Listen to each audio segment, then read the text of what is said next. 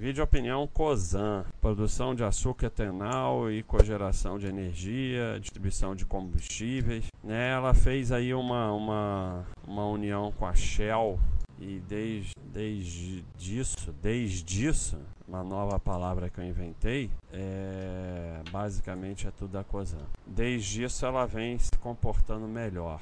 Já temos aí, não temos ainda o comentário e o vídeo anual do, do Eduardo, mas vamos ter futuramente, né? Essa era uma empresa que era muito complicada, né? Olha aqui, ó, ela era bem complicada. E desde essa é, fusão, evento, que eu, eu não sei os detalhes, vamos ver se a gente tem aqui os detalhes detalhe. E se é Shell mesmo, porque eu posso estar inventando, pode ser fake news. Olha aqui. Você vê que é fácil achar as coisas, já está aqui. E aí vamos lá. Vamos entrar na discussão. Pô, isso aqui é Rail, não é com a Shell? Será que a Shell não tem nada a ver com a Cosan e eu estou inventando isso?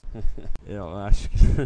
vamos, vamos, vamos pro Google. Shell e Cosan. Tá virando uma festa o vídeo opinião. Quem é dono da Cosan? Empresário, não sei o que. Ah, tá não. Tá aqui, ó. Então vamos lá, 2016. Ah, tá. Cosan e Shell criam Raizen, marca essa sumirá dos postes. Então eu não estava inventando. Então desde essa fusão aí com a Shell, a coisa deu uma melhorada, né? E a empresa Veja que o gráfico daqui para lá é um gráfico mais interessante, né? E ela já está aí com 11 anos de lucros consecutivos, né? Então a coisa ficou mais interessante, a empresa tem se mostrado mais interessante, está trabalhando com dívida alta, mas o que, que acontece? Para mim que, a, que acompanhou essa, essa empresa lá atrás, fica aquele preconceito, né? Mas é uma empresa que vem se mostrando realmente mais interessante, né? Vem se mostrando uma empresa interessante, mas com o pé atrás, né?